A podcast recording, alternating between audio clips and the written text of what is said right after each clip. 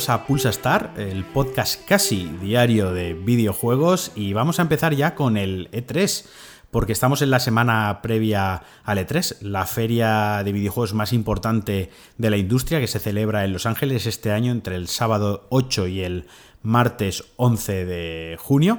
Y este año va a ser un E3 un tanto atípico porque Sony ya dijo que no iba a estar presente. Bueno, está confirmado que Sony no va a participar. Esperamos o se prevé que eh, presentará sus juegos, hará un evento propio quizás en, streaming, una tendencia que lleva siguiendo la compañía nipona este último año, pero bueno, la semana previa al E3 siempre es una semana muy emocionante, una semana donde hay muchos, muchos, muchos rumores, donde se empiezan a filtrar algunos juegos, donde otros se confirma y donde un poquito todos reunimos la ilusión y esperamos que presenten cosas nuevas o lo que llevamos tiempo queriendo ver. Y bueno, la primera de estas filtraciones que ha tenido lugar hoy eh, por medio de Amazon UK ha sido Watch Dogs Legions, que sería la tercera entrega de la saga Watch Dogs. Esta entrega sandbox eh, de Ubisoft, que la primera entrega tuvo lugar en Washington, la segunda en San Francisco y esta tercera sería en Londres, en un Londres post-Brexit,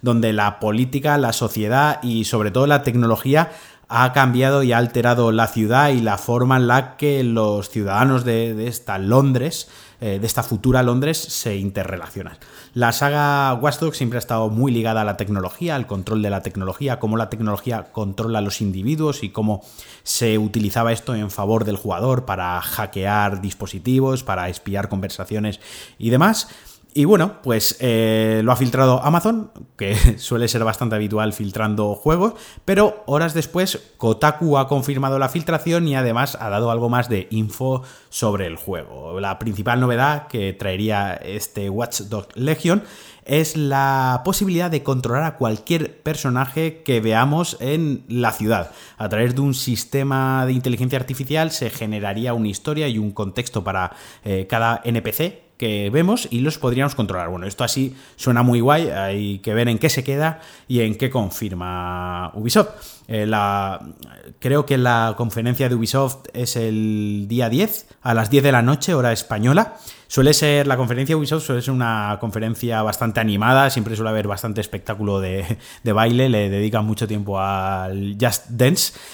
Así que supongo que ya mostrarán algo, un vídeo o, gameplay y confirmarán más detalles de esta tercera parte.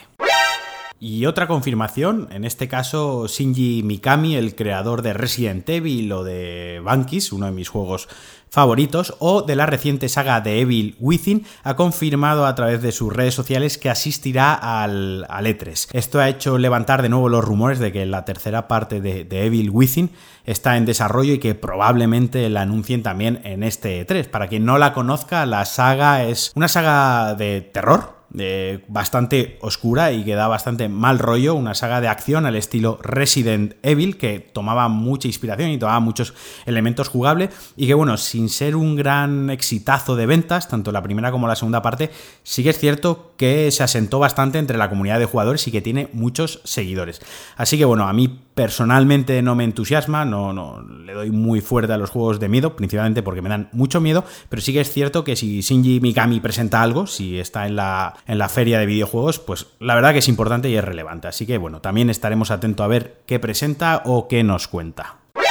Y seguimos con más fechas confirmadas, y es que Deck 13 ha confirmado lo que se le escapó a Microsoft, bueno, a su tienda digital hace unos días, y es la fecha de The Surge 2. Y es que este juego saldrá a la venta para PlayStation, para Xbox y para PC el próximo 24 de septiembre. Es la secuela de The Surge, un juego al estilo Dark Souls, como digo, desarrollado por Deck 13 y que se ambientaba en un futuro también posapocalíptico, mucha ciencia ficción, donde el jugador contaba con mejoras biónicas, con un exoesqueleto muy al estilo Elysium, la película de acción de Matt Damon, donde además podía atacar a diferentes puntos del cuerpo del enemigo, ya sea una pierna, ya sea un brazo o la cabeza, en función de si quería obtener una pieza, le quería robar una pieza de equipo o simplemente lo quería matar. La verdad es que el juego no estaba nada mal, estaba bastante bien, era muy duro, con una curva de dificultad bastante elevada, pero la verdad que era un buen sustituto de Dark Souls, ¿no? De toda esta ola de arrastre de juegos que surgieron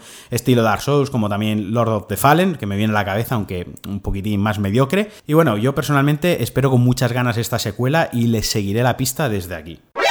Y dejamos el E3 a un lado para hablar de PlayStation 5. Y es que se ha descubierto a través de una patente cómo funciona el sistema o cómo funcionará el sistema de retrocompatibilidad. Todavía la empresa no ha dado mucha información al respecto, simplemente dijo que PlayStation 5 sería retrocompatible con las anteriores consolas, pero no sabemos si será a través de copias digitales, si será metiendo un disco en la consola, será emulación o seguirá un modelo similar al de Xbox, que mejora los juegos sustancialmente. Microsoft